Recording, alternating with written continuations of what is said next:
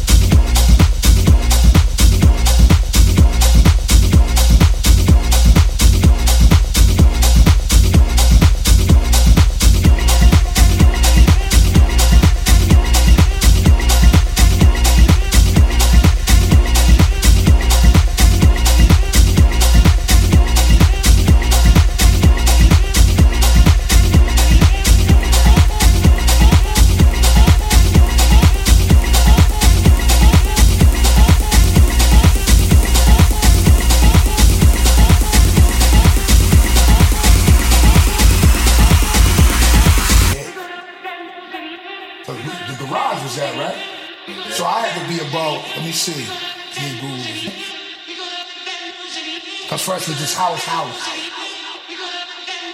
And it was that big chick too, uh, was that Martha Wash? One I forget, man, it was a bunch of them.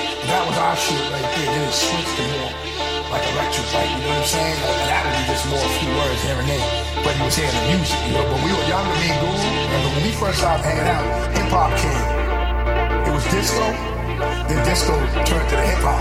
Then the hip hop, like okay, people want that alternative, now you got house. We love that. Like our whole era was us people my age.